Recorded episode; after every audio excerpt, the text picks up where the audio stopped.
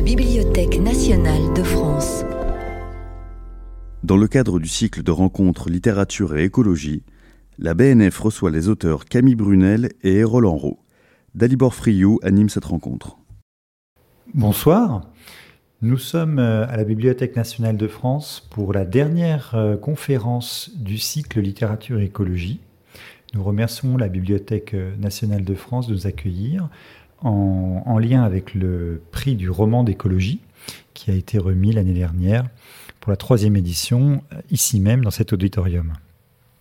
Nous allons parler aujourd'hui d'une question inspirante qui est la suivante. L'inspiration écologique est-elle une manière de renouer avec une littérature engagée? Pour cela, nous avons le plaisir d'accueillir Camille Brunel et Erol Enro. Ils sont deux anciens sélectionnés euh, de la première édition du prix du roman d'écologie. Camille Brunel est journaliste, écrivain, critique de cinéma. Il est l'auteur de La guérilla des animaux paru chez Alma en 2018, sélectionné donc pour le prix du roman d'écologie. Il est également l'auteur euh, l'année dernière de deux livres euh, parus la même année. Le premier, Les Métamorphoses, paru chez Alma, toujours en, donc en 2020. Et Après nous les animaux, paru chez Casterman, également en 2020. Les animaux sont au cœur de ce travail d'écriture et euh, Camille Brunel est par ailleurs militant de la cause animale. Et Roland Rowe, bonsoir. bonsoir. vous êtes professeur de lettres, écrivain, auteur des Liens du sang en 2018, paru euh, chez le Dilettante. Vous avez également été sélectionné pour le prix du roman d'écologie et vous êtes également militant végétarien et vous avez un nouveau roman à paraître ou en préparation en tout cas. Alors la question qui nous occupe euh, ce soir, c'est l'inspiration écologique est-elle une manière de renouer avec une littérature engagée? Alors, pour euh, cadrer les choses, on peut parler euh, très brièvement de l'engagement en littérature. Dans notre pays, l'engagement en littérature, est immédiatement associé à des figures tutélaires comme Voltaire, Hugo, Zola, Sartre, Camus, évidemment. Les causes défendues sont chaque fois euh, particulières, la tolérance religieuse, la justice sociale, le communisme ou la dénonciation du totalitarisme, parmi d'autres. Alors on entend souvent dire aujourd'hui que nos sociétés sont individualistes, qu'elles sont dépolitisées, que les jeunes boudent les corps intermédiaires traditionnels que sont les partis, les syndicats. Mais dans le même temps, les réseaux sociaux, les associations, les ONG ne cessent de mobiliser en faveur de la transition écologique, de l'égalité homme-femme avec le, mouvement MeToo par exemple, la justice sociale, la lutte contre la corruption ou l'évasion fiscale, entre autres causes on se demande donc si l'engagement a encore besoin des partis politiques traditionnels, si l'engagement a encore besoin des médias traditionnels, s'il a même besoin de l'art et euh, s'il a besoin de modes de lutte euh, assez euh, vieillis peut-être pour, certains, pour certains, comme les manifestations, comme les grèves, dont l'efficacité fait question. Toutes ces formes d'engagement sont en crise ou en profonde mutation et elles semblent laisser place à des mobilisations ponctuelles à la carte. Du côté de la littérature française, il ne semble pas y avoir de grand écrivain conscients d'une époque qui ait pris la place d'un Hugo ou d'un Sartre, menant de front une œuvre littéraire majeure et un engagement politique de premier plan. On parle plutôt de fin des idéologies, de scepticisme, de déconstruction, de désenchantement. Les plus engagés sont plutôt des journalistes, des économistes, des scientifiques. Aujourd'hui, on pourrait citer tout à fait arbitrairement hein, Florence Obnas, Thomas Piketty, qui vend des millions en dénonçant les inégalités du capitalisme. Euh, le profil peut-être de Virginie Despentes euh, est, assez complet, euh, à la fois essayiste de renom avec King Kong Theory il y a quelques années et grande romancière par ailleurs, toujours sur des thèmes liés au, féminin et très contemporains. Alors si on revient à l'écologie, la thématique elle est très particulière parce que l'écologie aujourd'hui c'est à la fois une discipline scientifique, c'est une cause politique et une source d'inspiration, comme nous essayons de le montrer avec notre prix du roman d'écologie depuis trois ans maintenant. L'écologie rassemble plusieurs grandes causes. Elle englobe la défense de la nature, mais aussi la critique de la technique, la cause animale évidemment, mais aussi la justice climatique internationale, les inégalités environnementales, etc., etc. En ce sens, l'écologie semble être le nouvel étendard, un nouveau récit, grand récit d'émancipation que tente de s'approprier aujourd'hui aussi bien la gauche que la droite avec une écologie émancipatrice et ou une écologie conservatrice dont se réclame notamment l'extrême droite en France mais euh, aussi ailleurs. L'écrivain, surtout en cette période de crise écologique majeure, trouve donc un terrain, avec l'écologie, trouve un terrain occupé par de multiples discours, une actualité permanente, spectaculaire, un robinet à images toujours plus impressionnante. Alors le danger, comme pour toute autre cause, mais surtout avec celle-là qui devient euh, omniprésente, c'est de tomber dans le roman à thèse, militant, didactique, édifiant, ou, mais les deux ne s'excluent pas, de grossir les rangs des activistes en multipliant des tribunes, des interventions, des coups de, des main au détriment d'une œuvre plus profonde. On pourrait donc se demander si l'écologie a vraiment besoin de la littérature, ou si la littérature ne se brûle pas les ailes en abordant des thèmes aussi présents, aussi brûlants, aussi euh, vivaces actuellement dans le débat public. Alors on va, si vous le voulez bien, aborder toutes ces questions. Et peut-être qu'on peut commencer par celle-ci. Alors, euh, le plus inspiré peut, peut, commencer à répondre. Quel est, euh, vous, en tant qu'écrivain engagé, euh, je suppose, quel est votre regard sur la littérature engagée d'aujourd'hui? Est-ce que vous partagez le constat que, j'ai euh, tenté d'esquisser? Et est-ce que vous vous considérez comme un écrivain engagé? Alors, Camille ou Hérol, à, votre, à votre bon cœur. Vas-y, vas-y. L'engagement, pour moi, a toujours été assez illisible euh, dans mon esprit. C'est-à-dire que euh, quand j'écris un texte, je, ne commence pas euh, par savoir à qui je vais parler. C'est-à-dire que je m'écris à moi, en fait. Et l'engagement, je considère que c'est écrire pour les autres, d'abord. Et les, euh, les écrivains dont vous avez parlé, donc Sartre par exemple, qui est l'écrivain engagé par excellence, en tout cas une référence encore aujourd'hui, euh, cette façon d'écrire. Enfin, lui, l'engagement était, je veux dire, peut-être la première raison d'écrire. Euh, en lisant son texte qui s'appelle Qu'est-ce que la littérature? Je me suis reconnu dans ce qu'il décrit de, euh, négatif, enfin de, mauvais. C'est-à-dire qu'il euh, parle d'écriture comme. Euh, enfin, d'écriture non engagée comme une exhibition d'âme, si vous voulez. Et pour lui, l'écriture intérieure est une âme faite objet. C'est la citation exacte euh, qu'il y a dans son texte. Et euh, bah, j'ai. Moi, c'est toujours ce qui m'attirait dans la littérature, c'est que c'était justement une âme que j'avais devant les yeux. En tout cas, en, tant que lecteur. Et que je veux écrire aussi, moi. Donc, l'engagement, l'engagement en tant que tel me. Euh, comment je pourrais dire me, je, me méfie toujours au départ d'un livre qui se dit engagé en tout cas. Et le danger du roman à thèse, c'est exactement celui-là. Euh, j'ai lu euh, Les Métamorphoses de Camille Brunel et euh, justement, pour éviter ça, pour éviter le roman à thèse, il faut, il faudrait apporter dans la description des personnages en général, et je ne sais pas si des écrivains d'aujourd'hui le font. Mais du coup, est-ce que tu t'es méfié des métamorphoses comme tu te méfies des romans engagés? Ah, je me suis méfié au début. Je me suis méfié.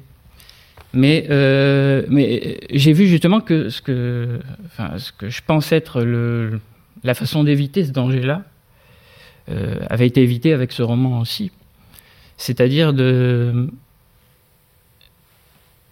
de, en général, mettre en scène une sorte de cercle rempli de plusieurs personnages et, euh,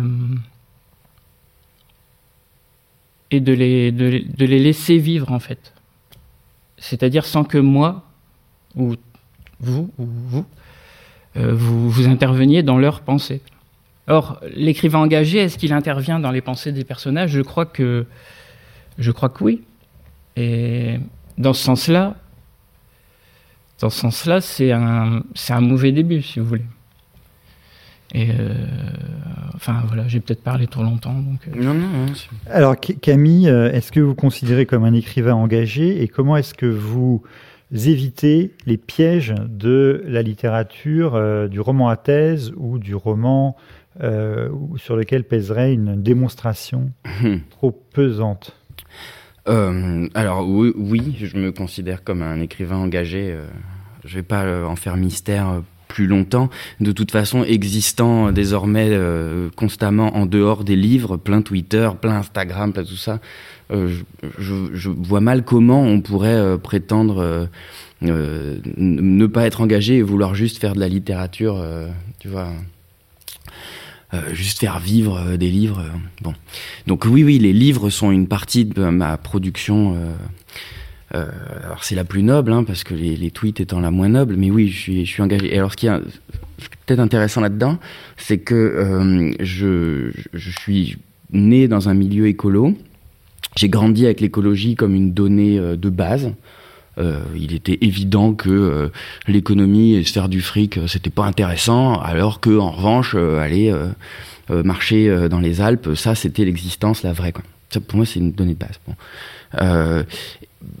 Et du coup, constatant que dans le monde réel qui m'attendait, l'écologie était quand même marginale, j'avais jamais envisagé de m'engager pour ça.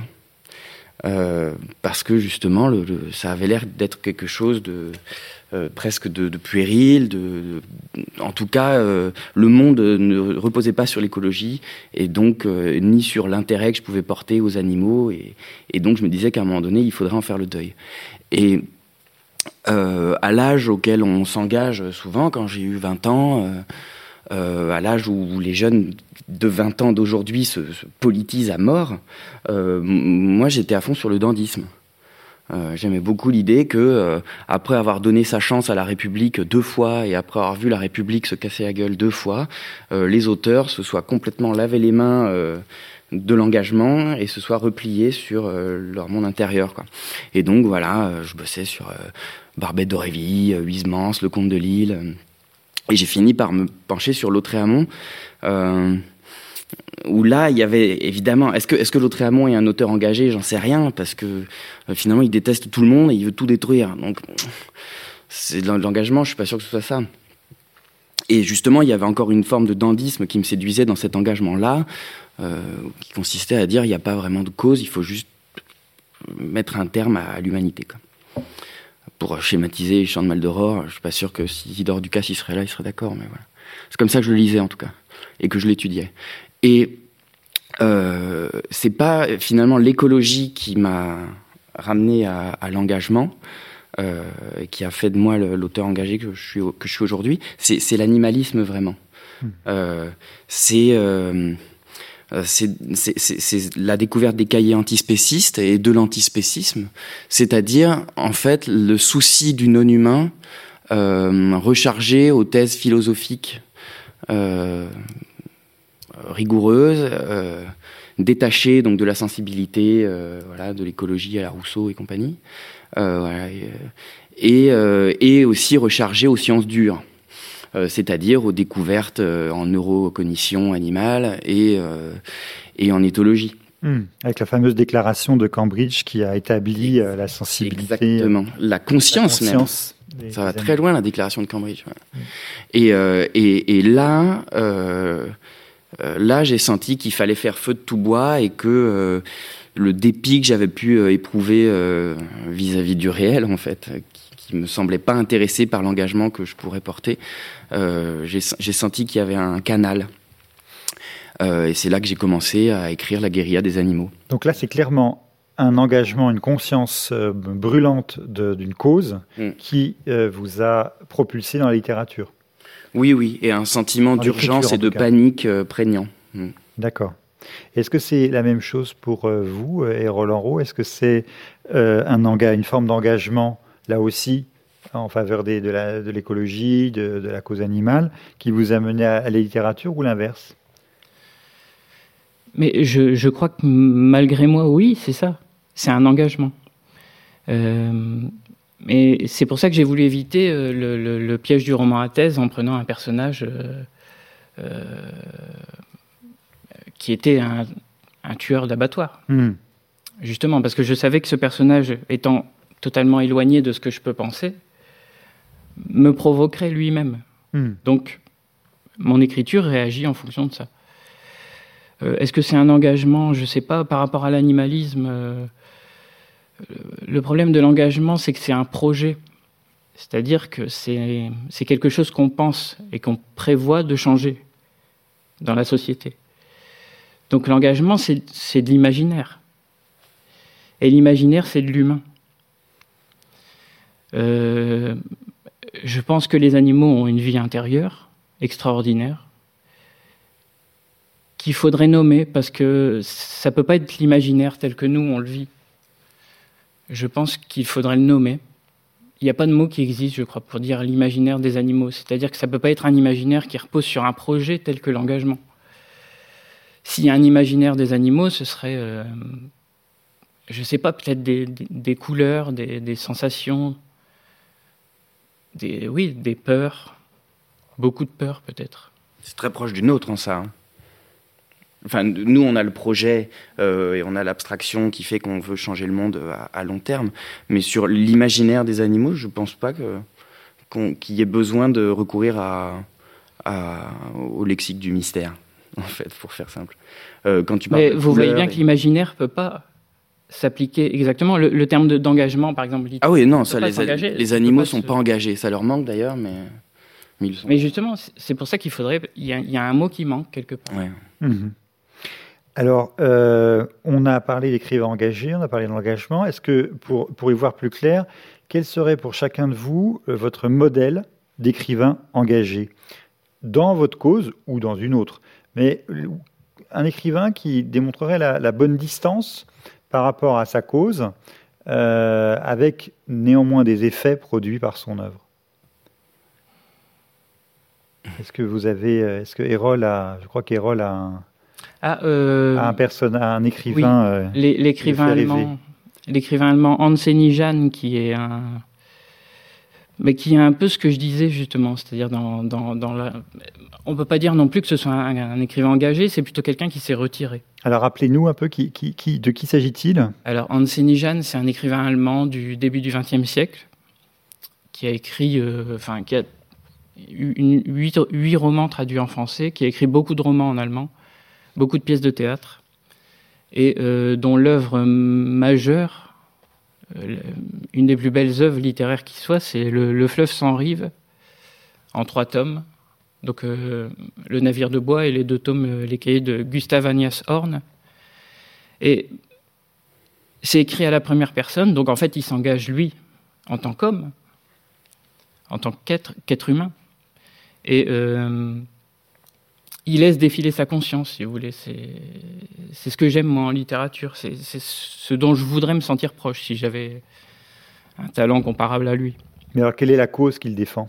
Alors, euh, il- disons que le monde le, le rebute vraiment. Il rejette le monde dans lequel il vit. on est, dans les, on est dans les années 50, hein, Euh, avant, même avant. ouais. avant, avant, Euh, avant le nazisme.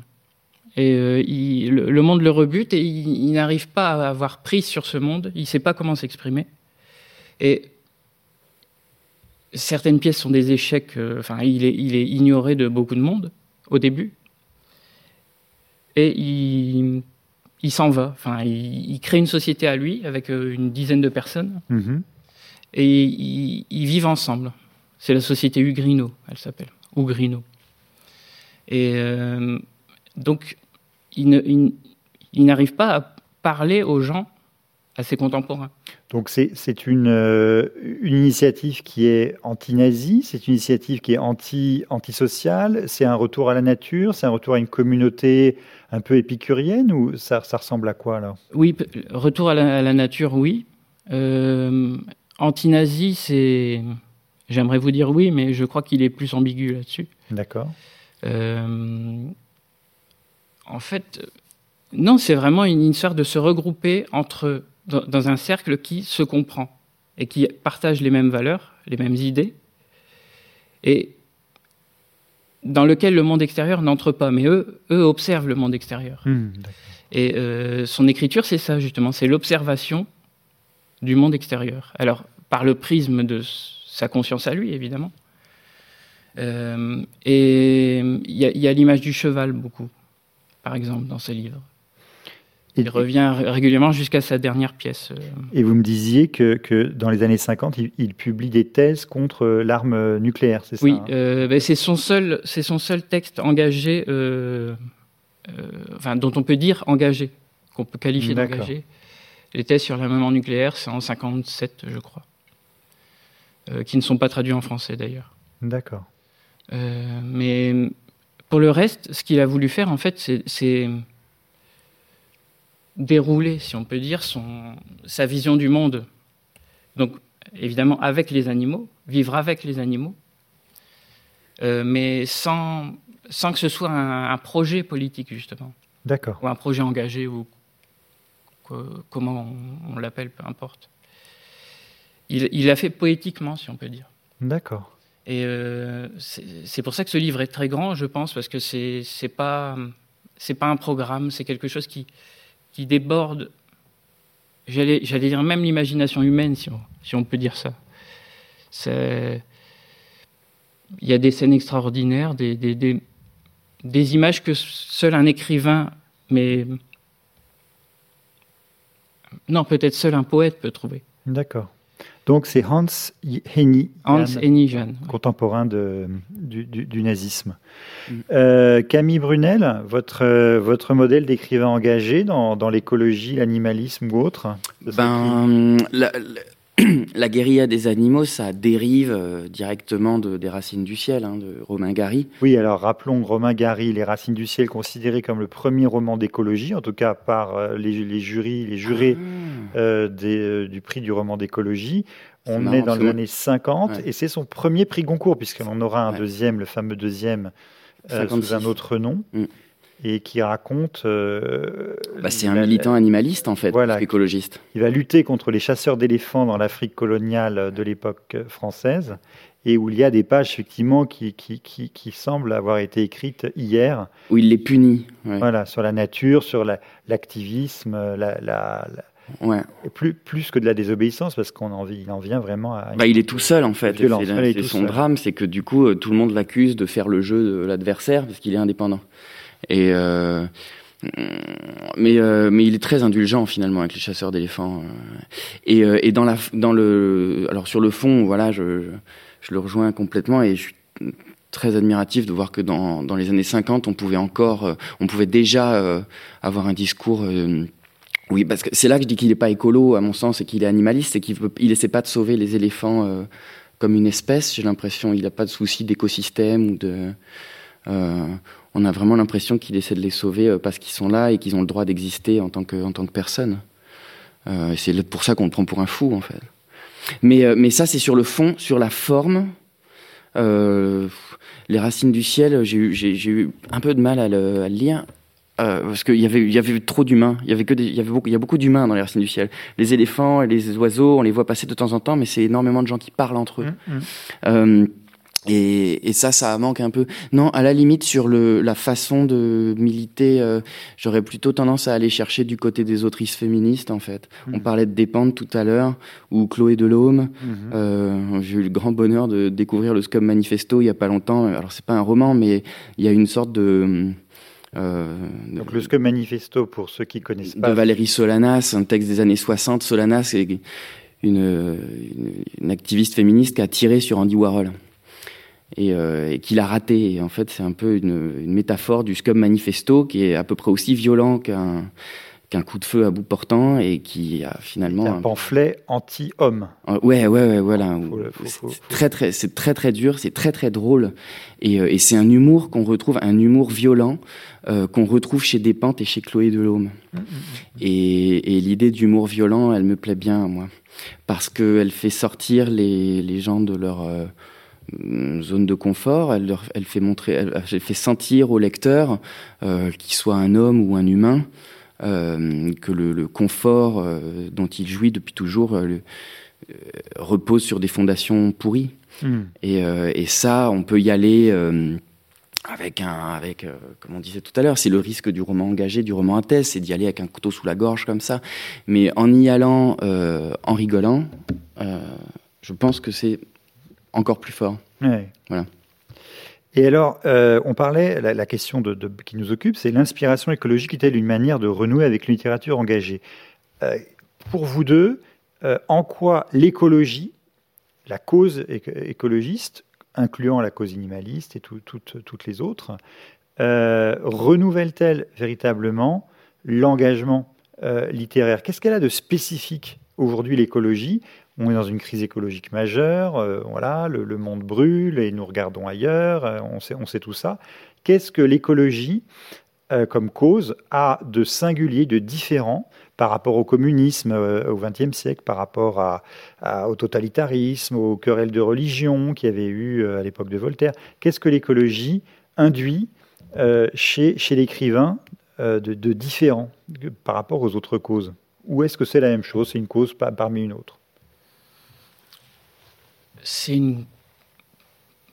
Non, c'est pas une cause parmi une autre, mais euh, je crois que ce que ça induit chez l'écrivain, s'il veut refuser, à, partir du moment où il refuse cette idée de l'engagement radical ou du roman à thèse, ou appelons-le comme on veut, euh, c'est de, de, de, décrire la vie, de décrire ce qu'il voit, ses personnages, mais pas de manière exact, c'est-à-dire en ajoutant les détails qui, lui, euh, fondent son engagement à lui en tant qu'auteur. Je, je, sépare auteur, euh, enfin, homme, auteur homme et, écrivain, quoi. Auteur et œuvre, si vous voulez. Mhm. L'auteur et l'œuvre, c'est pas la même chose. Et ce qu'il est en tant qu'homme engagé, en tant qu'écrivain, ce qu'il peut faire, c'est d'écrire ses personnages de manière.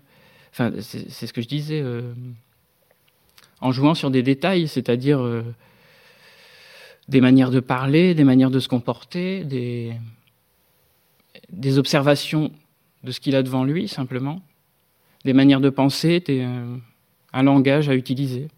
Je pense que le problème fondamental, c'est le langage, justement. Donc la cause écologiste, ça, force, ça forcerait l'écrivain à sortir un petit peu de l'anthropomorphisme, par exemple, à inventer de nouveaux, langages, à se mettre à la place de la nature, à la place du vivant, de décentrer le point de vue euh, humain trop humain? Oui, oui, sortir de, l'humain peut-être, ce qu'on peut faire difficilement, puisque quoi qu'on dise, quoi qu'on fasse, on ne pourra pas jamais parler à la place d'un animal. Par exemple, si je peux faire une critique justement sur les métamorphoses, c'est qu'il y, a quelques moments où il y a, Dina, c'est la, mhm. petite euh, la chatte. Euh, vous, vous, vous, écrivez certaines choses, enfin, comme si vous saviez ce qu'elle pensait. Mhm. Et ça, justement, c'est ce qui, c'est ce que je pourrais pas faire moi, euh, en tant qu'écrivain, parce que même en tant qu'homme d'ailleurs, ce que la grandeur des animaux, c'est ça aussi, c'est que leurs pensées nous échappent. Hmm. Et si la littérature peut faire quelque chose, c'est euh, ça, ça n'est que en, dans des petits détails comme ça, en changeant des petits détails comme ça. Hmm. C'est-à-dire, euh, bah, par exemple, ne pas euh, décrire la pensée d'un animal. Hmm. Ah, mais, en revanche, j'y crois, j'y crois dur comme fer, hein, que je sais ce que pense Dina. puisque Dina, donc c'est ma, c'est ma chatte, hein, s'appelle Padmé. Euh, et je pense que je sais ce qu'elle pense dans 80% des cas. Justement parce que les animaux... Et c'est là que je vais répondre à ta question en fait. Euh, parce que... Euh, du fait des découvertes dont j'ai parlé tout à l'heure sur, les mondes intérieurs des animaux, on en sait vraiment beaucoup plus sur les mondes intérieurs des animaux aujourd'hui en 2021. on est loin dans le futur quand même hein, qu'il y a 20 ans qu'en l'an 2000. Et, en fait, tout ce qu'on a appris, tout ce qu'on découvre et qu'on continue de découvrir, là, euh, hier encore, euh, on s'est rendu compte que les sèches étaient capables de passer un test euh, que passent généralement les enfants de 3-4 ans, test du marshmallow, où les enfants apprennent à se retenir de manger un marshmallow quand on leur dit qu'ils en auront deux après. Alors on donnait des crevettes aux sèches, pas des marshmallows. Bref, on se rend compte à chaque étude que la proximité cognitive est effarante euh, et, on se rend compte finalement que l'anthropomorphisme, dont on a longtemps cru que c'était forcément un piège ou une erreur, était en fait, euh, dans bien des cas, à chaque étude, chaque étude le prouve, euh, un moyen de se rapprocher de l'animal, plus que de s'en éloigner. C'est-à-dire qu'on aurait pu pendant très longtemps se dire que une sèche qui se retenait de manger une crevette parce qu'elle savait qu'elle en aurait deux après, on aurait pu nous accuser de faire de l'anthropomorphisme en faisant le parallèle avec les enfants qui passent le test pour les mêmes raisons. Et maintenant, on sait que, euh, je ne sais pas comment ça a, ça a été établi, ça tourne en ce moment sur Internet, c'est une étude très récente, mais on sait que le mécanisme cognitif est le même. Et donc c'est pour ça que, de la même manière que je sais ce que pense euh, ma nièce euh, au stade préverbal quand elle me voit et qu'elle se marre, je pense pouvoir savoir euh, dans bien des cas, ce qui passe par la tête des animaux. Et c'est là que, euh, que du coup, je me permets de, donner, de mettre du langage humain sur des processus mentaux euh, a priori dénués, enfin pas a priori, sur les processus mentaux qui se déroulent sans langage chez les animaux. C'est juste une façon de décrypter en fait des choses qui existent et qui sont communes, a fortiori aux mammifères, quoi, qui sont des animaux très proches. Mais elles se font pas sans langage? Elles se font avec un autre langage? Ben, Non, ce que je veux dire, c'est que y a les, les, concepts sont communs. Et on, peut, on peut penser sans langage. Ça, c'est Franz de Waal qui l'explique. une poule, par exemple, elle sait compter. Si tu enlèves un de ses poussins, il en manquera un. Mais elle n'a pas le, le, chiffre, elle n'a pas le nom, elle n'a même pas le concept de chiffre. Mais elle peut compter. Euh, de la même manière que euh, on peut euh, avoir des projets ou, se bah, alors je vais parler de prédation, mais tout ça, c'est des c'est des processus cognitifs qui sont les mêmes que chez les humains, mais qui se font sans langage articulé. Et ça, c'est Franz de Waal qui l'explique dans un truc qui s'appelle Sommes-nous trop bêtes pour comprendre l'intelligence des animaux? Euh, Je ne pense pas qu'il y ait de langage qui nous soit inaccessible, justement parce qu'ils sont très proches de nous, donc ils fonctionnent comme nous, et que, bon, nous, on, a développé ce truc étrange qui est la pensée abstraite et conceptuelle. Euh, voilà. Et euh, et je vais, j'ai dit que j'allais répondre à la oui, question. Oui, donc sur la question, euh, deux questions auxquelles je réponds pas, j'ai l'impression. En quoi l'écologie diffère-t-elle des autres grandes causes traditionnelles de l'écrivain engagé? Du, du, du, fait de l'urgence euh, absolue. Finalement, des humains euh, qui souffrent, le problème de la pauvreté, de la faim, c'est quelque chose de, d'immémorial, quoi. et de, de le, la question de l'injustice et de, et de la violence. Et, ceci dit, l'urgence, quand il fallait lutter euh, pour la libération du capitaine Dreyfus ou l'affaire Calas, euh, de, a toujours été là l'urgence ou l'égalité homme-femme ou mais euh, il y a des urgences. Là, quand on quand on parle d'écologie aujourd'hui, on parle quand même à un moment qui est unique d'un point de vue géologique, quoi. Hmm. On a changé d'air géologique là de notre vivant on ne sait pas si la, plupart des pays sur Terre seront encore vivables dans 50 ans, de notre vivant aussi. Ça, va très vite. Et, je pense qu'il y avait une, on s'était habitué, quoi. On, s'était habitué à vivre avec l'idée que euh, il faut se battre contre les injustices euh, faites aux humains. Euh. mais je pense qu'il y avait un filtre, un tampon, quelque chose, un peu comme moi quand j'avais accepté que l'écologie c'était pour les, c'était pas pour les adultes, quoi. et là, le, toutes ces histoires d'anthropocène, ces incendies, euh, ces incendies euh, complètement euh, démesurés, ces pandémies, ça nous dépasse. Ça nous, ça nous dépasse. les questions, les problèmes liés aux humains entre eux, hmm. même les plus terribles, nous dépassaient pas. On avait la main mise dessus. On comprenait pourquoi ça arrivait. Là, on, se retrouve avec, encore une fois, des, études qui tombent de temps en temps, qui nous disent qu'en fait, ça se passe pas comme prévu, que, que le permafrost fond plus vite que prévu. Et il y a, du coup, en écrivant sur ça, on joue sur une inquiétude qui est inédite, euh, et qui est intense, et qui est aussi refoulée, hmm. dans bien des cas. Et justement, euh, alors, quand on parle en plus d'animaux, on joue à la fois sur euh, l'inquiétude liée au dérèglement climatique euh, et, euh, et, au réchauffement tout ça, mais on joue aussi sur l'inquiétude liée au rapport aux animaux, sur l'injustice refoulée, encore une fois, du, rapport immémorial aux animaux. Quoi. On est en train de dire, bon, on fait ça depuis des siècles, et comme maintenant on peut changer et comme maintenant on, connaît les animaux, on connaît leur monde intérieur mieux que jamais, on, peut se permettre de dire qu'on a été injuste et qu'il faut réformer notre rapport aux animaux. Et, là encore, c'est une façon d'appuyer sur quelque chose qui fait très très mal. Et, euh, c'est une inquiétude face à laquelle les gens n'ont pas forcément de, défense. Euh, tu vois, quand on parle d'animalisme, et surtout du point de vue, alors Là, on est, on est trois hommes sur le plateau, mais on est aussi trois végétariens, euh, ce qui est aussi euh, assez rare quand même. Euh, mais quand on parle du coup de d'arrêter de, manger des animaux dans un livre, ou quand on écrit du point de vue de quelqu'un qui mange plus d'animaux, on, on, joue encore une fois sur, bah, sur des tabous, sur un rapport très intime des gens à leur corps et sur, une, sur, un, sur un sentiment. Enfin, on, on, appuie sur quelque chose d'extrêmement intime chez le lecteur, qui est la recette de son corps, mmh. sur ce qu'il mange pour exister. Euh, et, et, ça, je ne pense pas que le communisme ait jamais tapé euh, aussi profond. Quoi. Oui. Donc en fait, euh, l'écrivain engagé n'est plus seulement l'allié du genre humain, il doit devenir l'allié de, de, la vie, de la, des animaux, de la vie en général, et mettre un peu de côté finalement le, les petits soucis du contrat social pour s'interroger sur le contrat naturel, comme disait, comme disait Michel Serres. Le contrat social se retrouve encastré dans un contrat plus large euh, qui, lui, va très très mal et qui menace même notre possibilité de nous faire la guerre entre nous. Et, la possibilité de faire la guerre aux animaux. Euh, oui, mais le, il y a un des, un des grands textes. Euh, alors, on parlait tout à l'heure des, des, textes qui nous font avancer. Euh, je pense que le contrat social a été réécrit au début des années 2010. Ça s'appelle Zoopolis.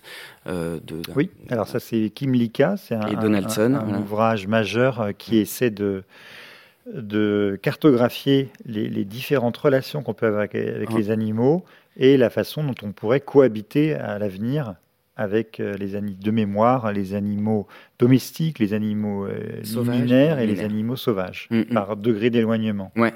Et c'est un remake du contrat social de Rousseau, quoi. Mais en, en intégrant euh, les individus non humains au, au tissu de la société. Euh, alors qu'à l'époque de Rousseau, on se souciait voilà des humains et alors Rousseau il se soucie des femmes, mais c'était pas vraiment le cas de tout le monde. Donc c'était encore très très très resserré et voilà Zoopolis étant le étant la zone de considération morale. Euh, et, et, oui, et donc après, nous, euh, on se retrouve à essayer de, prendre ce texte euh, qui est quand même un peu ardu et en faire des romans. et à, distiller ces idées-là dans quelque chose d'un peu séduisant, qui est la fiction. Alors, Erol Enro, euh, je vais commencer par vous pour une, autre question. Justement, on parlait de l'urgence, que l'écologie, la cause de l'écologie, se distinguerait par une urgence encore plus urgente que euh, les inégalités hommes-femmes, que les injustices sociales, que la tyrannie, les tyrannies religieuses ou, euh, ou politiques.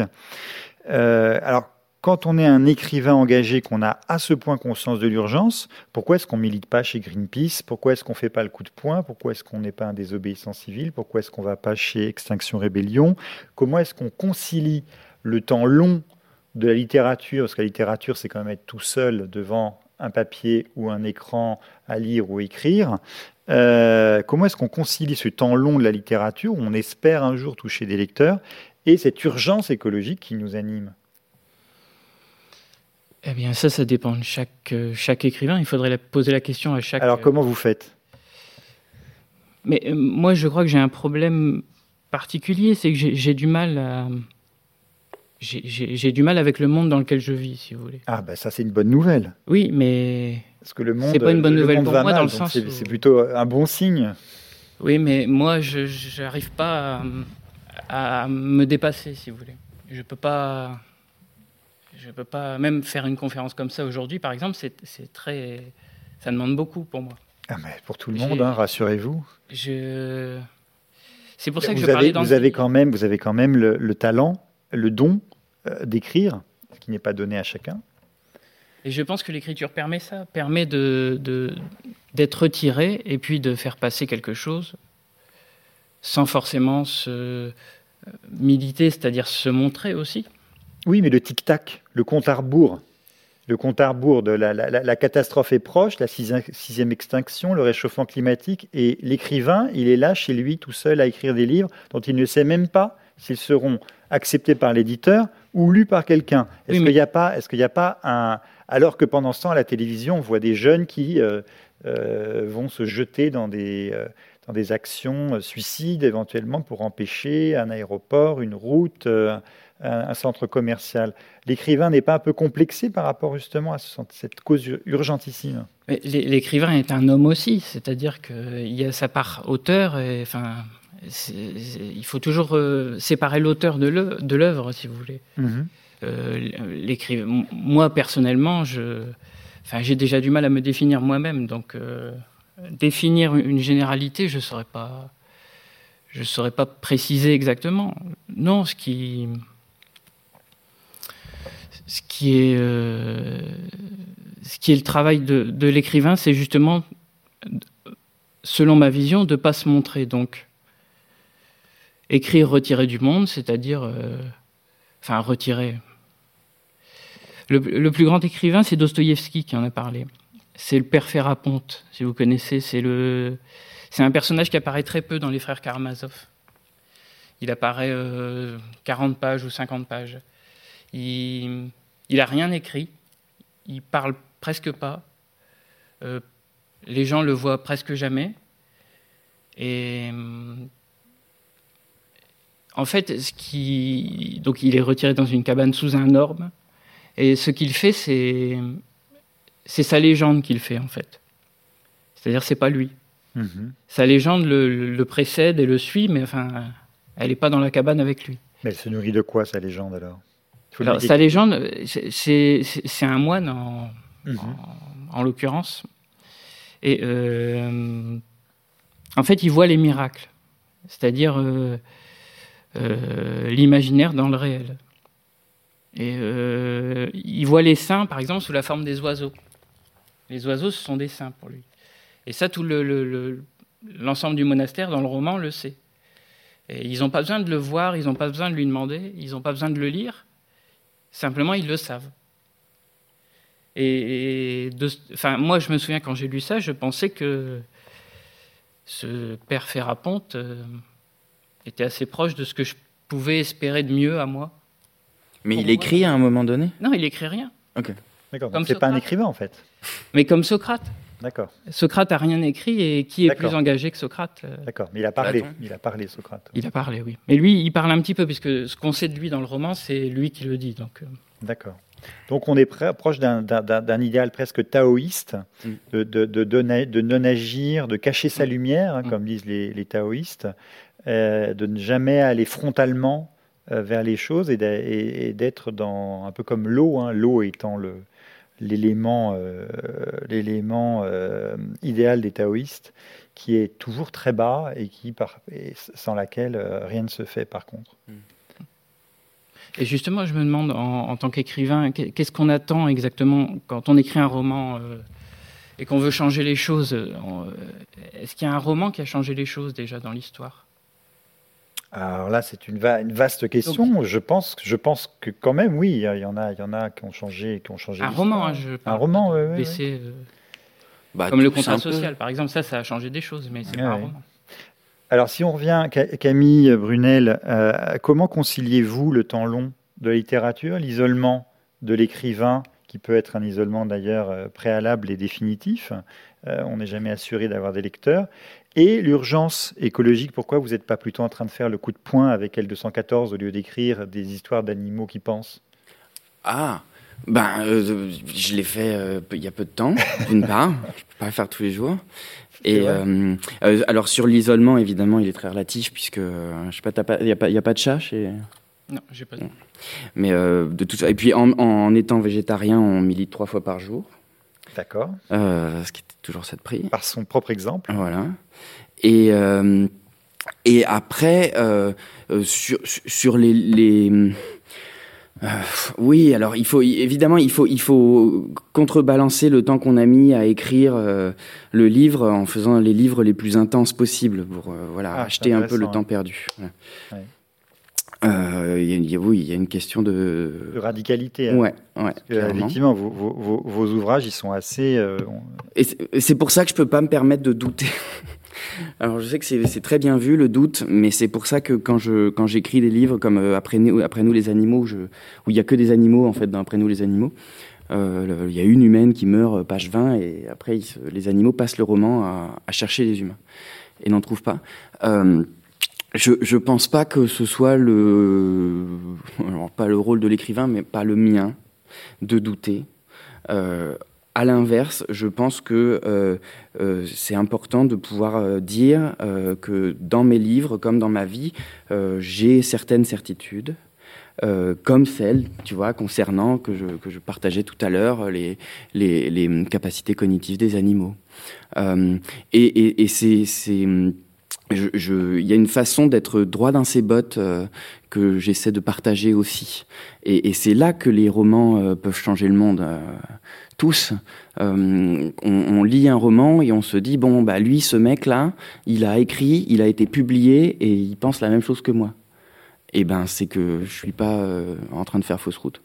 Alors ça c'est intéressant parce que d'habitude la, la petite mélodie, la petite musique qu'on entend toujours, c'est contrairement à l'essayiste, contrairement au scientifique, contrairement au politique, l'écrivain euh, connaît tout, mais il est pétri de doutes, de contradictions, de subtilités. Et la littérature, justement, c'est la complexité, et ça n'est pas la thèse, ça n'est pas asséner ses vérités, ses certitudes. Alors, et là, vous revendiquez, en tant qu'écrivain, d'avoir des certitudes. D'avoir, des certitudes, c'est intéressant. Ça. Euh, alors, j'ai pas que des certitudes non plus. La guérilla des animaux, c'est quand même l'histoire d'un activiste animaliste qui se foire dans les grandes largeurs. La guérilla des animaux, ça finit très mal. Euh, et, euh, et, exactement comme toi, Erol, j'ai quand même, euh, je me suis mis dans la peau d'un. Enfin, le, personnage principal de la guérilla des animaux, c'est un tueur. toi, c'est un tueur d'abattoir. Moi, c'est un tueur d'humains, puisqu'il venge les animaux en allant tuer les braconniers. Mais l'idée, elle est la même, quoi. C'est le, Isaac de la guérilla des animaux et un, meurtrier, quoi. Et, et, ça, justement, c'est parce que, en tout cas, le livre a été écrit à une époque où j'avais pas de certitude sur la meilleure façon de militer. J'en ai, sur euh, le rapport aux animaux, sur la nature des animaux. Euh, sur le militantisme, c'est une autre paire de manches quand même. Je, je sais que... Euh, enfin voilà, en tout cas, La guérilla des animaux, c'est un roman sur un militant qui se rate parce que justement, à ce moment-là, je voulais dire, bon, ça, clairement, se venger, euh, et aller euh, jouer au, au, gang de la clé à molette, là, à tout casser, à, euh, ça, ça, ne marche pas parce que ça polarise le monde et au final, au final ça casse tout. La polarisation échoue. Euh, alors ça pourrait passer pour euh, une autre certitude qui serait la certitude qu'il faut passer par la voie du légalisme. Mais même ça, euh, et, et, les, métamorphoses encore, c'est donc le, le livre qui raconte une pandémie de gens qui se transforment en animaux. Il y a quand même un gros doute fondamental au cœur du truc puisque les animaux reviennent le monde se peuple à nouveau d'animaux, ça devrait être génial, mais ça devient l'enfer très vite, hmm. puisque l'héroïne, du coup, peut plus sortir de chez elle parce qu'il y a un jaguar qui traîne, et elle aime bien les jaguars, mais elle a pas envie de se faire bouffer. Euh, euh, et, et, voilà. Et, après nous, les animaux, c'est euh, le roman d'une libération animale des animaux qui étaient dans des cirques, dans des zoos, qui sortent de l'arche et qui sont tout seuls au Mexique, qui peuvent faire ce qu'ils veulent. Et qu'est-ce qu'ils font? Ils cherchent les humains. Et parce que là encore, il y a la question de qu'est-ce qu'on fait des animaux euh, qui ont vécu avec les humains. Euh, et ça, c'est pas évident non plus. Il y a donc ce fameux contrat social à réécrire. Et c'est drôle parce que du coup, mon, mon éditeur Jean-Maurice de Montrémy chez Alma, euh, il m'a dit, en tout cas pour la guérilla et pour les métamorphoses, que euh, mes deux bouquins euh, étaient étranges parce qu'on pourrait utiliser les deux contre les animalistes. Mmh. Tu vois, mmh. avec l'animaliste le, fou de la guérilla et le monde strictement animal euh, qui est un enfer des, des métamorphoses. Mmh. D'accord. Euh, donc c'est un dosage subtil de doute et de certitude, mais avec peut-être un peu plus de certitude quand même. Alors pour revenir justement sur les moyens euh, que s'octroie l'écrivain, euh, qu'est-ce que le roman a de spécifique? Puisqu'on là on est, on est tous les trois écrivains, romanciers, auteurs de l'écrit. Qu'est-ce que le roman a de spécifique par rapport aux autres modes d'expression artistique? Alors, Dieu sait qu'il y a des tonnes de documentaires, de, de, de, de, films euh, sur l'écologie, sur la cause animale, sur comment sauver le monde comme il se porte. Qu'est-ce que, qu'est-ce que, qu'est-ce que vous espérez encore du, du, roman, du, de ce moyen d'expression par rapport à tous les autres qui le concurrencent, toujours dans cette perspective d'une urgence, d'une cause urgentissime qui est la cause écologique. Hérol. Mais je pense qu'il n'a pas de règles. C'est ce qui fait qu'il est démocratique, c'est-à-dire tout le monde peut écrire un roman s'il le veut. Chacun a un crayon, chacun a un ordinateur, ils peuvent faire, euh, enfin tout, le monde peut le faire. Tout le monde ne peut pas être publié malheureusement, même moi j'ai du mal maintenant. Mhm. Euh, oui, pardon, j'ai oublié. Alors, c'est par rapport au cinéma, par rapport au Oui, par rapport. Le, le, roman n'a pas de... Beaucoup d'éditeurs disent que le, principal, le principal euh, concurrent du livre, c'est pas euh, autre chose, c'est Netflix, par exemple. Les gens passent, euh, ont passé des heures à regarder des séries Netflix, ça n'arrête pas. Quand vous en avez vu une, ça s'enchaîne sur l'autre. Les gens n'ont plus le temps de lire. Euh, comment, en tant qu'écrivain, producteur d'écriture, comment, comment on affronte ça et qu'est-ce qu'on peut encore espérer dans le, dans, dans le pouvoir de l'écrit? Mais les gens qui, qui aiment lire peuvent toujours prendre le temps de le faire, je pense c'est pas c'est pas une obligation de regarder Netflix. Mhm. Oui, mais c'est massif quand même. Oui, c'est massif, oui, c'est vrai. Euh, moi, ce que le roman apporte, c'est cette liberté, justement, cette liberté absolue dont je parle, c'est le fait qu'il n'y ait pas de règles, que personne, euh, même au cinéma, il y a des règles, même dans les séries télé, il y en a, il y en a, ça déborde de règles. Le roman, il n'y en a pas. Sinon, Finnegan Swag, euh, ça n'existerait pas. Mhm. Et c'est pour ça qu'on peut l'utiliser pour tout, mais sans, forcer le trait, ce que je disais tout à l'heure. Euh, je pourrais forcer le trait dans une série parce qu'il y a des règles, il suffit que je sache bien me servir des règles pour, euh, pour introduire ce que je veux introduire. Dans le roman, il n'y en a pas, donc je suis, on est à nu presque. Euh, c'est Kant qui parlait de, de l'art en disant, enfin, des règles informulables de l'art mmh pour l'homme.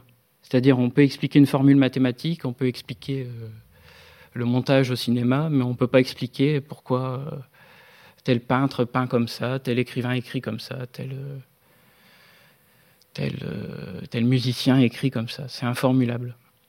Et c'est ça qui fait sa grandeur. Mm-hmm. Mm. Ben la, règle principale, en tout cas des séries Netflix, c'est quand même le budget. Il se retrouve mm. l'imaginaire à un moment donné est limité par le budget, quoi. Mm. À moins de faire euh, de Star Wars, euh, c'est difficile de pouvoir écrire des, séries, des, de longues histoires euh, qui seraient portées à l'écran avec l'ampleur dont on a envie. Donc, une des choses qui me plaisent dans le. en même temps, excusez-moi, est-ce que le, le, rêve fou de tout romancier, c'est d'être adapté en série Netflix? Est-ce que c'est euh. pas le rêve secret euh, une série Netflix qui serait projetée au Max euh, Linder. Là. Ou une série HBO, si on veut relever le niveau, mm, du mm. niveau de, de, de, tous les toutes les grandes séries. Euh. Oui, oui, oui, bah bien sûr, hein, parce que ça démocratise vachement. C'est les, les, gens qui aiment pas lire, qui ont du mal à se concentrer, à se. C'est difficile de lire. Hein. je veux dire, c'est un exercice de méditation, quoi. Dans une optique d'engagement toujours, hein, pour toucher un public, pour conscientiser, mm. pour pour vraiment percuter. Ouais. Et euh, bah il faut il faut les deux. On voit bien, euh, tu vois, il suffit de faire euh, Lupin avec Omar Sy et hop, tout le monde se jette sur Maurice Leblanc juste mmh, après. Quoi. Mmh. Donc ça marche dans les deux sens. Donc oui, il faudrait faut écrire un bouquin qui soit adapté, puis ensuite les gens se replient sur le livre. Mais alors qu'est-ce qui reste Qu'est-ce que qu'est-ce qu'on trouvera dans le livre qu'il n'y avait pas dans le dans le dans le dans la série? Il y a déjà quand même tout un travail sur l'intériorité Au, cinéma, on, y a forcément, il peut y avoir une voix off, mais on est quand même à l'extérieur. Tu vois, hmm, hmm. si, tu filmes un animal, il y a fortiori sur les animaux, où là, euh, euh, pour les faire exister de l'intérieur au cinéma, euh, à moins de faire une voix off comme le livre de la jungle, c'est compliqué. Enfin, c'est très, c'est possible, mais c'est très complexe. Et euh, la, la, littérature peut déjà servir de pont euh, entre l'intériorité des humains et celle des animaux, Mhm. euh, parce que voilà, on passe pas par le, la, la frontière de, de l'organisme, quoi, par de, de, de l'image. Euh, et et, et, et, et, oui, y a un, y a un, on peut mettre en place un monologue intérieur qui, qui épouse le rythme de celui de la personne qui regarde. Enfin, alors, euh, sur Netflix, il y a une fonction qui permet de rembobiner de 10 secondes. Donc, quand on regarde Netflix et puis qu'on se dit qu'on a loupé un truc, Mm. on peut rembobiner de 10 secondes et puis, ah oui, d'accord, ok. Ce qu'on pouvait pas faire au cinéma et qui est quand même un avantage non négligeable et qui rapproche, en fait, Netflix de la lecture. Mais il y a quand même un rythme imposé. Euh, et un des grands, euh, grandes richesses de la, de la lecture, c'est que le, voilà, le, la, la, vitesse de pensée de l'auteur épouse la vitesse de pensée de la personne qui lit. Et, et ça, ça n'a pas de prix parce que ça laisse le temps à la personne qui lit de se, d'évoluer mentalement à son rythme sans, sans se sentir distancé. Je pense que c'est ça qui est extrêmement Mmh. précieux avec, Mmh, les, avec mmh, le fait d'écrire des livres, en fait. Question de rythme. Ouais. Alors, euh, venons-en maintenant à, l'animal, parce qu'on a fait comme si, euh, vous êtes tous les deux des, militants animalistes, chacun à votre, manière. Euh, L'animal, en tout cas, est au centre de, vos romans, que ce soit avec le, point de vue d'un militant animaliste ou le point de vue d'un tueur d'abattoir. Alors, pour vous, l'animal, est-ce que c'est un aspect particulier de la cause, de la grande cause écologiste, ou est-ce qu'avec l'animal, on résume toutes, toutes les problématiques euh, de, de l'écologie et l'animal serait finalement le meilleur ambassadeur, le meilleur thermomètre, euh, la meilleure vitrine de tous les dérèglements, toutes les, euh, tous les dysfonctionnements euh, liés à la crise écologique. Hérol L'avantage de l'animal, c'est qu'on le voit tous les jours. Et en le voyant tous les jours, en, en l'observant, on peut voir même les, un, une différence infime chaque jour, euh, ce, qui, ce qui est en train de se dégrader. Euh, ne serait-ce que, enfin, je prends l'exemple des moineaux, par exemple. Est-ce que il y, y, a combien de temps que j'ai pas vu un moineau? -hmm. Pourtant, j'ai habité à la campagne euh, longtemps. Je vais encore à la campagne. J'habite plus en ville, mais j'habite en ville, mais je vois plus de moineaux en ville. Bah, ça, c'est un signe direct. Mm -hmm. C'est-à-dire, c'est un signe qui, qui, qui on peut pas mentir, on peut pas faire d'idéologie avec ça. Il y a, donc, plus... donc, là, ça veut dire que si vous deviez écrire un roman, ben, vous prenez des animaux qui seraient les, les, témoins, les premiers témoins, les premiers symptômes euh, de, de, de, la crise écologique. Oui, oui, oui. À la fois victimes, euh, quand on les fabrique pour mourir, pour être consommés, etc. Et puis, euh, et puis victimes aussi dans leur milieu naturel. Oui, et là, ça peut pas se cacher. Parce qu'avec l'abattoir, par exemple, il y, a, il y, a, un siècle, c'était c'était au milieu du. Enfin, c'était dans la ville, quoi, l'abattoir. Mmh. Aujourd'hui, l'abattoir, il est plus en ville, il est à l'extérieur, à la périphérie. Et on les voit plus, on n'entend plus. Euh, je suis sûr que si on voyait et qu'on entendait, euh, il y aurait peut-être moins de gens qui mangent de viande. Ça, c'est fort possible. Donc, quelqu'un qui, se dirait, euh, quelqu'un qui se dirait écologiste, comme ça existe, hein, quelqu'un qui se dirait écologiste, y compris chez les Verts français, sans du tout parler de cause animale, comme ça a longtemps été le cas, hein, notamment en France, je le répète, pour vous, ce serait un manque de cohérence. Quelqu'un qui se dirait écologiste sans se préoccuper, par exemple, de diminuer sa consommation de viande, de se préoccuper du bien-être animal, de la place des animaux dans les écosystèmes. Ah oui, là, je pense qu'il y a des règles. Il y a une règle à suivre. Si on, c'est difficile de faire de l'écologie en, en, se, en choisissant en sélectionnant. Hmm. Sinon, c'est qu'on fait une écologie personnalisée. C'est plus, c'est plus vraiment de l'écologie. Enfin, l'écologie. Euh, par exemple, manger des animaux et être écologiste et, et être écologue, écologiste, pardon. Je ne sais pas si c'est possible. Moi, pour moi, c'est impossible. Donc, écrire un roman d'écologie sans parler de la question animale, ça n'a pas de sens. non, exemple. je pense, oui. C'est comme être écolo et manger de la viande. Voilà. Donc euh, Camille euh, Dasson euh, sera d'accord puisque tous ces, tous ces, euh, tous ces romans sont euh, truffés d'animaux. Oui. Oui, oui. Et c'est, mais c'est pire que ça en fait. Euh, c'est pas seulement ne pas parler d'animaux. c'est, ça serait une escroquerie. Mais du coup, ce serait quoi un écolo qui parle pas d'animaux? Et, Mais en fait, ça existe. Et c'est, des, et c'est, je pense, l'écologie qui parle. Je veux, je veux pas être méchant ni mal poli, vraiment. Mais il y a une écologie qui, enfin, qui, qui parle du vivant. C'est un terme que je trouve vague et piégeux. parce qu'en disant vivant, on invisibilise les animaux. Hmm. On les met dans le même sac que les arbres, et que les rivières et que les minéraux. Et c'est très embêtant, parce qu'il y a quand même une énorme différence entre un caillou et un cerf. Il y a une énorme différence entre un arbre et un requin. Et cette différence, c'est l'idée de sentience, euh, qui fait que, à moins de partir dans des délires mystiques pas possibles, le cri de la carotte. Voilà, on oppose toujours aux végétariens. Oui, voilà, ou la, ou la sentience de l'acacia, quoi, qui se dirait oh, il faut que j'envoie un message à mes amis, il y a une girafe qui arrive. C'est, c'est, c'est pas la même chose que le suricate qui voit arriver l'aigle et qui siffle pour dire à sa famille, à son clan, à ses sœurs, à je sais pas quoi, rentrer dans le terrier, on va se faire bouffer. C'est pas le même processus du tout. C'est pas le même processus euh, chimique, neurologique. Et en, parlant du, en voulant faire une écologie qui parle du vivant, euh, on invisibilise cette différence-là qui est fondamentale parce qu'elle rapproche les animaux des humains et elle met la frontière au niveau de la sentience. Elle, et, je pense que l'écologie qui, qui, serait une écologie animaliste, c'est-à-dire qui mettrait en avant les animaux et leur sentience, et qui les rapprocherait des humains, me semblerait plus puissante que l'écologie qui est celle qui a toujours existé, qui se soucie de la maison dans son entier et donc du non-humain euh, en général.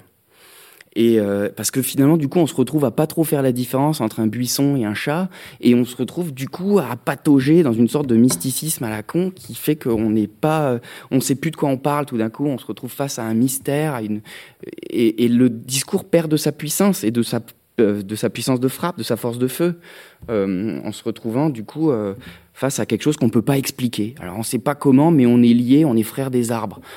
Oui, mais non, mais quand on quand on commence à discuter de voilà, de, cognition, de sciences dures. On est, on est, euh, on est une société euh, positiviste, quoi, rationaliste. On aime bien euh, être sûr de pas raconter n'importe quoi. il faut, il faut pas affaiblir l'écologie en, en, lui mettant ce boulet de, de, mysticisme, quoi. En, et voilà, et mettre en avant non pas le, non pas le vivant, mais les animaux. Et donc, je pense que là où les animaux sont les meilleurs ambassadeurs en littérature, comme dans tout de l'écologie, c'est que si on se soucie de l'écologie et après des animaux. Bon, c'est ce qu'on a essayé de faire depuis toujours. On se retrouve avec le boulet mystique. Mais si on se soucie des animaux dans ce qu'ils ont de proche de nous, on se retrouve à essayer de défendre les écosystèmes pour les animaux et pas défendre les. Euh, euh attendez, merde. Euh, on, se retrouve à défendre les, les écosystèmes pour les animaux. C'est-à-dire, il ne faut pas défendre les écosystèmes pour les écosystèmes, pour défendre la grande machinerie mondiale euh, érodée depuis des milliards d'années, mais on défend un truc qui, dont les individus animaux ont besoin. Et ça devient plus urgent, et ça devient plus utile, et ça a plus de sens, et moins mystique, plus rationnel. Euh, il faut pas faire cramer le bush parce qu'il y a des koalas qui vivent là et qui en ont besoin. C'est pas, il faut faire, il faut sauvegarder le bush avec les koalas comme un grand tout harmonieux. Ça, voilà, ça on appelle aussi les espèces parapluies, euh, je crois, où euh, finalement une espèce un peu charismatique ou emblématique, un lion, euh, un tigre, une girafe, suppose toute une pyramide en dessous, un milieu, des, toute une chaîne alimentaire. Mm. Et si vous voulez sauver la girafe, effectivement, il faut sauver le monde de, la girafe. Ceci dit, pour aller dans votre sens, pour être un peu pessimiste, même les espèces charismatiques, le koala, le tigre, la, la, girafe, le lion, euh, sont, le, sont en, péril. Mm. Même celles-là, surtout celles-là On n'arrive pas alors qu'on imagine qu'il est facile, il est beaucoup plus facile de récolter de l'argent pour le koala chinois ou le tigre. Le koala australien. Ou australien ou, d'où vous voulez. Plus facile de récolter de l'argent pour lui que pour le moustique, le moustique euh, sud-africain. Donc, euh, mais même ces, espèces-là euh, sont en danger. Mais c'est ça le problème, c'est que c'est vrai qu'à part de la culpabilité on n'a pas grand-chose à transmettre. Mm, mm, mm, et c'est pour ça que j'ai parlé de l'humour très tôt. Quand, vous nous avez demandé les, auteurs qui nous inspiraient, parce que c'est très vite irrespirable, quoi. il, faut de l'humour et il faut de la beauté. Ça aussi, c'est une des choses que la littérature apporte, que le cinéma, enfin que le cinéma apporte à sa manière, mais tout un truc sur l'écriture, sur le travail du langage. Euh, il faut que on, puisse prendre sa grande goulée de culpabilité euh, et d'inquiétude, mais qu'en même temps, euh, il y ait une, vraie notion de plaisir, voilà, à, lire un paragraphe qui est parfait, quoi, qui est le plus travaillé possible. Alors, dernière question. Il y a peut-être deux arguments juste pour contrer ceux qui disent les, les, les, végétaux, animaux, c'est, enfin, euh, ne mangez pas de végétaux parce qu'ils souffrent aussi à ce compte-là. C'est souvent le reproche qu'on a. Il y a deux arguments à porter. C'est un biologique, c'est-à-dire que les végétaux en général n'ont pas de système nerveux, ce qu'ont les animaux. Et euh, deux, c'est Bergson dans l'évolution créatrice qui disait euh, en fait tout être vivant a une sensibilité en rapport avec le chemin qu'il doit parcourir pour se nourrir. Hmm. Donc les arbres ont les racines plantées, ils n'ont pas à parcourir de chemin, ils n'ont rien, ils ont, ils ont pas à repérer quelque chose, hmm. ils n'ont pas à sentir quoi que ce soit, donc ils, prennent la nourriture, elle est là. Et la lumière qui tombe. Oui, ils ont, ils ont rien à faire. Euh, plus vous avancez, plus des insectes jusqu'aux, enfin, jusqu'aux plus grands animaux, jusqu'à nous. Jusqu'aux baleines. Plus la sensibilité est grande. Donc voilà deux arguments qu'on peut utiliser. Alors sans aller jusqu'à dire que les plantes sont sensibles, il faut nuancer peut-être euh, ce que disait Bergson. Vous avez un extraordinaire ouvrage qui s'appelle Éloge de la plante de Francis Allais, où il vous montre que justement parce que les végétaux n'ont pas le loisir de se déplacer euh, et d'aller fuir, de fuir un prédateur ou d'aller chercher proie, ils sont infiniment plus plastiques, inventifs en termes de, forme, en termes de, temporalité, en termes d'aménagement de, l'espace que les animaux. Il y a infiniment plus de formes végétales que de formes animales. En gros, un animal, c'est toujours la même chose. C'est ce que dit Francis Allais. C'est une boue, une gueule, euh, un tube digestif euh, et, des pattes pour l'emmener quelque part, soit un insecte ou un lion. Un, végétal, c'est quelque chose qui peut s'amputer lui-même, se transformer de façon incroyable pour compenser justement cette assignation à, résidence. Euh, C'était juste une, parenthèse. Alors en guise de conclusion, parce que le temps, le temps passe, qu'est-ce qui à vos yeux, revenons à la littérature un petit peu, euh, c'est par les écrivains naturalistes. On va citer John Muir, on va citer euh, les grands américains, euh, Thoreau ou, d'autres.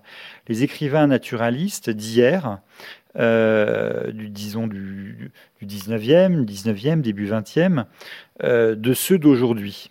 Qu'est-ce qui les sépare? Est-ce que c'est uniquement euh, la conscience, les connaissances, comme on parlait de la connaissance maintenant de l'intimité des animaux? Est-ce que c'est euh, l'urgence politique? Qu'est-ce qui, sépare la mission d'un écrivain comme John Muir euh, d'un écrivain d'écologie, d'un roman, d'un romancier d'écologie d'aujourd'hui? Mais le constat qu'il peut faire du monde dans lequel il vit, au, début de votre question, j'avais envie de répondre rien. Parce que, en fait, euh, si on en est là, c'est parce que enfin, c'est le mouvement du temps qui nous amène là où on est. Donc j'avais envie de dire rien. Mais peut-être, euh, oui, la conscience du monde dans lequel, dans lequel il est, l'accès à l'information, la volonté de s'engager qui est peut-être plus grande aujourd'hui qu'il y a un siècle, je ne sais pas. Donc une forme d'urgence, un sentiment d'urgence et de, et de crise globale, finalement. Euh, où il y a moins d'émerveillement peut-être euh, vis-à-vis de la nature et plus de, crainte, de peur. Aujourd'hui, je crois, oui. Donc la, la, peur serait plus une muse, la muse de l'écrivain euh, d'écologie, du roman d'écologie, que l'émerveillement de parcourir les grands parcs, les grands parcs de, américains ou de découvrir une nature, euh, la wilderness. Euh. En ce qui me concerne, la peur a beaucoup joué, mais j'ai pas abandonné cette idée, cette euh, comment dire, cette admiration de la beauté de la nature aussi. Mhm. C'est aussi, s'il n'y avait pas ça dans, dans, mon roman, il y a, y a, ça aussi. Mhm. S'il n'y avait pas ça, je oh, probablement je l'aurais pas écrit. Mhm. Non, c'est les, les, deux, mais la peur peut-être un peu plus aujourd'hui. Alors qu'au 19e siècle, la peur était peut-être en dessous. Oui. La peur de perdre tout ça. C'est une excellente formule, oui. C'est de l'émerveillement rechargé à la peur. C'est la peur, la muse de, l'écrivain hmm. écolo. Et ça, pour vous, ça se vérifie. Bah ouais. Bah et c'est pour ça, oui, effectivement, il y a, il y a les trois, les trois piliers qui permettent de faire passer quand même un peu ça, sans rendre tout le monde malade. C'est l'humour, le, travail du texte, et quand même pas oublier de parler de ce qui reste et qui est encore beau, quoi. Parce que c'est assez joli un moineau en fait quand on la regarde bien. J'ai un couple qui s'est installé euh, dans mon jardin moi.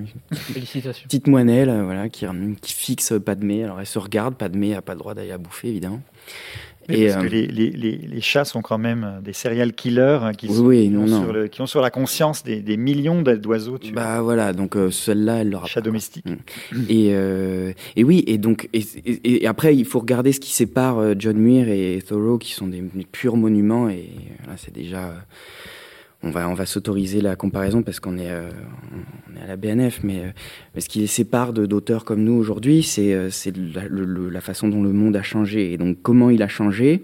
Depuis le milieu du 19e siècle Il y a quoi Cinq ou six fois plus d'humains sur Terre et dix fois moins d'animaux. On parle de l'effondrement de la biodiversité de 30%, c'est sur les 30 dernières années. T'imagines, à la moitié du 19e siècle? Donc quand, John Muir va, explorer Yellowstone, il voit des colibris, il en voit 15 à la douzaine. Et, nous, on voit des touristes, on voit des humains plus que des colibris. Et, ça, forcément que ça... On, part avec le même projet, aller euh, euh, expliquer aux gens que euh, le monde humain est extrêmement étriqué et qu'il faut en sortir autant que possible, physiquement et intellectuellement. Euh, et sauf que nous, on se prend un mur que eux ne se prenaient pas. Hmm. Euh, quelqu'un, enfin, ce serait strictement impossible aujourd'hui d'aller euh, vivre comme Thoreau l'a fait au bord de, de l'étang, quoi. ne serait-ce que parce qu'on serait rattrapé par les réseaux sociaux et on aurait envie de raconter notre vie comme le font les aujourd'hui les les jeunes qui partent explorer le, la wilderness du Canada, puis qui font des updates quand même euh, régulièrement sur mmh. Facebook. Alors Sylvain Tesson essaye un peu d'être le Soro, euh, le Soro de cosmique. Et, il y arrive? Il y arrive. Ce, serait, ce serait un bon écrivain, ce serait un bon, un bon exemple d'écrivain engagé euh, pour l'écologie. Je me suis pas encore plongé dans Tesson, donc je pourrais pas en parler. Ah d'accord. Et Roll? Sylvain Tesson, oui, absolument. C'est un bon exemple pour vous d'écrivain euh, d'écrivain d'écologie engagé? Aujourd'hui, c'est le, oui, le meilleur exemple, je pense. Mais je ne l'ai pas, cité tout à l'heure, mais c'est vrai que... Non, j'y ai pas pensé non plus, mais c'est vrai, Il y a un roman qui fait le parallèle direct hein, avec, avec euh, Soros, c'est dans les forêts de Sibérie où il, où il va, où il s'installe au bord de, de, Baïkal. Alors là, sans réseaux sociaux, il casse la glace pour pêcher le poisson. Alors, il y a, y a un risque que j'affabule, mais il me semble que dans La Panthère des Neiges, Tesson parle à un moment donné quand même de la, de la façon dont il essaie de gérer le trivial en lui. J'ai un vague souvenir d'un moment où il, est face à la panthère et il dit mais je, je, il se passe rien de transcendant et ça me, ça me rappelle, ça me, si ce souvenir est exact, en tout cas, ça, ça correspond à mon impression qu'aujourd'hui, ce qui se passe, c'est que voilà, euh, John Muir, euh, il, peut aller euh, passer l'orage en pleine forêt et il se passe quelque chose d'absolument grandiose. Et nous, on, on, doit faire sans ce genre d'expérience extrêmement puissante. Quoi. Hmm. Hmm. Le mot de la fin, chacun, si vous avez, si vous voulez ajouter quelque chose, Erol.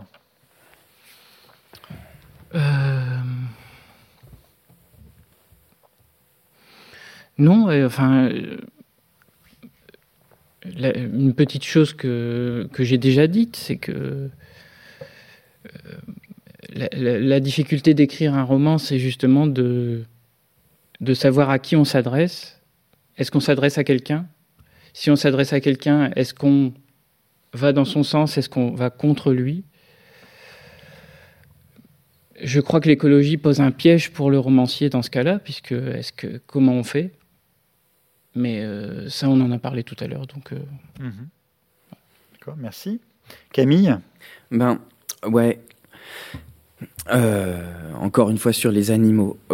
L'écrasante majorité de la littérature occidentale a présenté des animaux comme très souvent des, des symboles, des métaphores, ou plaquait sur ces animaux des choses qui, qui était lié au fait, euh, au, mode d'interaction qui était celui des humains avec les animaux à l'époque. Euh, pendant l'écrasante euh, majorité de, de l'existence de l'humanité. On a fréquenté des animaux domestiques, donc on connaissait super bien les vaches, les moutons et compagnie, mais les animaux sauvages, les chauves-souris, les chats, les, enfin les chats, les, chats sauvages, quoi. Euh, tous les animaux nocturnes, tout ça, voilà, on plaquait des choses qui faisaient peur dessus. Et, et, et, ce, enfin, encore une fois, ce, mysticisme, euh, cette façon d'imaginer les animaux, euh, structure la littérature encore aujourd'hui, parce qu'on on, s'appuie sur les livres d'avant. Et du coup, on a encore, en 2021, donc encore une fois loin dans le futur, les mêmes réflexes quand on écrit sur les animaux que les auteurs de l'époque où, euh, euh, pour voir un, lion, on envoyait une gravure vite fait et on les voyait de loin et, on avait l'impression qu'ils passaient leur temps à bouffer, à chasser parce que c'était les seules interactions qu'on avait.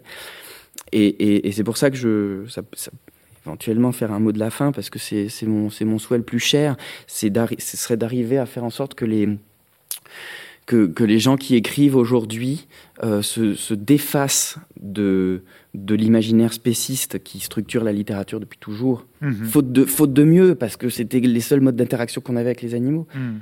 Maintenant, parce qu'on a les caméras HD, euh, 4K qui permettent de, de, regarder des manchots en plein hiver en Antarctique de près et de voir ce qui se passe dans leur tête, parce qu'on a la, le matériel pour voir ce qui se passe dans les yeux, de, regarder les yeux des animaux dangereux de près. Et les catégories de pensée avec l'éthologie aussi. Voilà, voilà.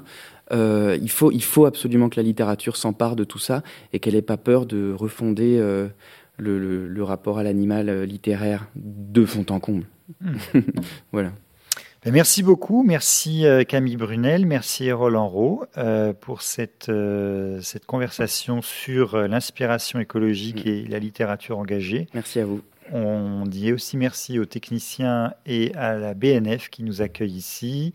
Euh, on ne dit pas merci au public dans la salle car il n'y en a pas étant donné euh, les conditions sanitaires, mais euh, le cœur y est. Et merci au public sur les réseaux. Merci beaucoup et bonne soirée. Vous venez d'écouter un podcast de la Bibliothèque nationale de France. Retrouvez les conférences, rencontres et créations de la BNF sur toutes les plateformes de podcast ainsi que sur le site bnf.fr.